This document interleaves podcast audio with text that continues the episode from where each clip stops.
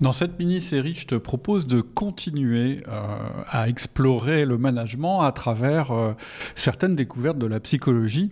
Et aujourd'hui, je vais prendre un risque. Euh, je vais te proposer de faire un parallèle qui, voilà, qui est en général pas apprécié, surtout par les temps qui courent, on n'aime pas le paternalisme, etc.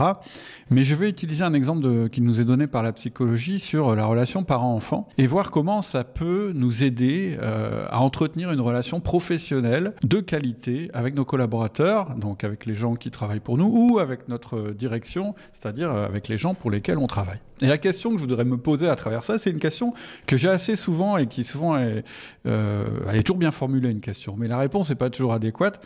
Et euh, la question, c'est est-ce qu'il faut s'aimer pour travailler ensemble? Et souvent, quand la question est formulée comme ça, c'est bien compliqué d'y répondre parce que qu'est-ce que ça veut dire finalement s'aimer? Moi, je pense que oui, pour travailler ensemble, il faut s'aimer. En tout cas, pour travailler le plus efficacement possible ensemble, il faut s'aimer. Ou en tout cas, il ne faut pas se détester. Ça fonctionne pas quand on se déteste, c'est clair. On est des êtres humains. On n'est pas capable de travailler euh, en permanence et d'être dans un environnement qui nous paraît menaçant en permanence. Donc oui, je pense que pour euh, travailler ensemble, il faut s'aimer. Mais il faut s'aimer de quelle manière? Et pour illustrer ce que je vais te dire, je vais te le dire à travers une anecdote que j'ai trouvée euh, dans, un, dans une conférence de Jordan Peterson, qui est psychologue, et qui nous raconte l'histoire d'un enfant qui a réussi à se développer harmonieusement alors qu'il avait un père alcoolique, un père alcoolique qui était vraiment... Euh, le, plus, le pire qu'on puisse trouver chez, un père alcoolique, c'est-à-dire quelqu'un qui euh, euh, a détruit la famille en étant violent euh, avec les enfants et avec leur mère, et aussi en ruinant la famille, puisque, je dirais, son penchant pour la boisson a emmené complètement la famille complètement à la dérive et a créé des enfants dysfonctionnels dans la famille. Et puis il nous dit que parmi ces enfants, il y en a un qui, s'en est bien sorti, eh bien, en fait, il a séparé son père en deux personnes différentes. C'est-à-dire qu'il a considéré qu'il avait le père euh, de l'après-midi, c'est-à-dire celui qui avait bu, celui qui était euh, infect, horrible, qui, avait des, agissements épouvantables, qui était l'image du diable, en fait, pour cet enfant. Et à travers ce qu'il a vécu euh, avec son père, il a trouvé tout ce qu'il ne voudrait pas être, lui, en tant que père. Première chose. Mais surtout, et c'est ça qui m'intéresse le plus, il avait aussi le père du matin.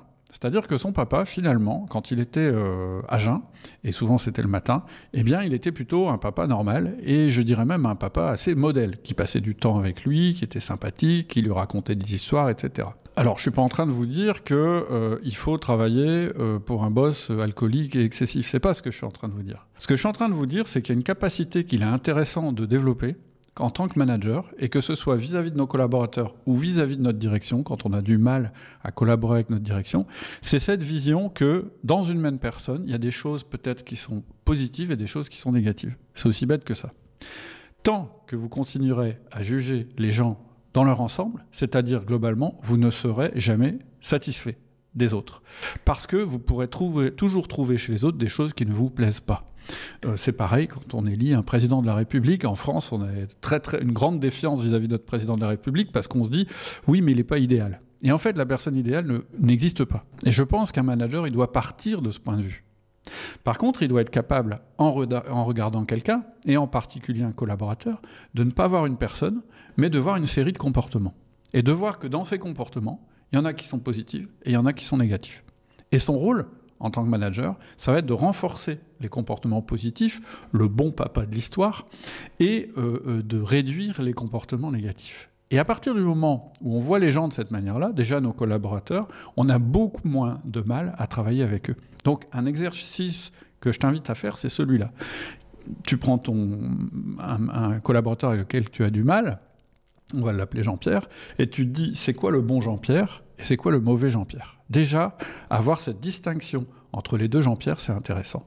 Et puis, à partir de là, tu vas pouvoir choisir, dans tes interactions avec cette personne, de valoriser le plus possible le bon Jean-Pierre et de dévaloriser le plus possible le mauvais Jean-Pierre en faisant du feedback positif dans un cas et négatif dans l'autre cas. Et si tu l'as pas entendu, je t'invite à écouter ma vidéo précédente où je te parle du nombre d'interactions positives ou négatives que tu dois avoir avec tes collaborateurs. Mais ça s'arrête pas là. La deuxième chose que je te conseille de faire, si tu as des problèmes avec ton boss, eh bien, c'est de euh, justement aussi d'être capable de dire voilà les bons aspects de Jean-Jacques, mon boss, et voilà les mauvais aspects. Ça t'aidera à développer vis-à-vis de lui une autre relation.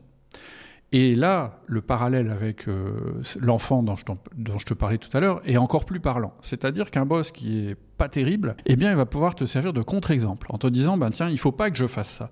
Mais même dans un boss qui est pas terrible, tu vas trouver des choses chez lui qui sont appréciables. Et ça, c'est ce qui va t'aider à travailler avec lui. Donc évidemment, il y a un travail à faire qui est assez précis. Et j'ai fait d'ailleurs une série de mails là-dessus. Si tu as des problèmes euh, pour travailler avec ton, supérieur hiérarchique, j'ai fait une série de mails, euh, c'est gratuit, hein, où je t'explique pas à pas comment faire pour régler ce problème de relation que tu peux avoir avec lui ou avec elle. Il suffit de suivre le lien que je t'ai mis en description. Je te dis à bientôt. Au revoir.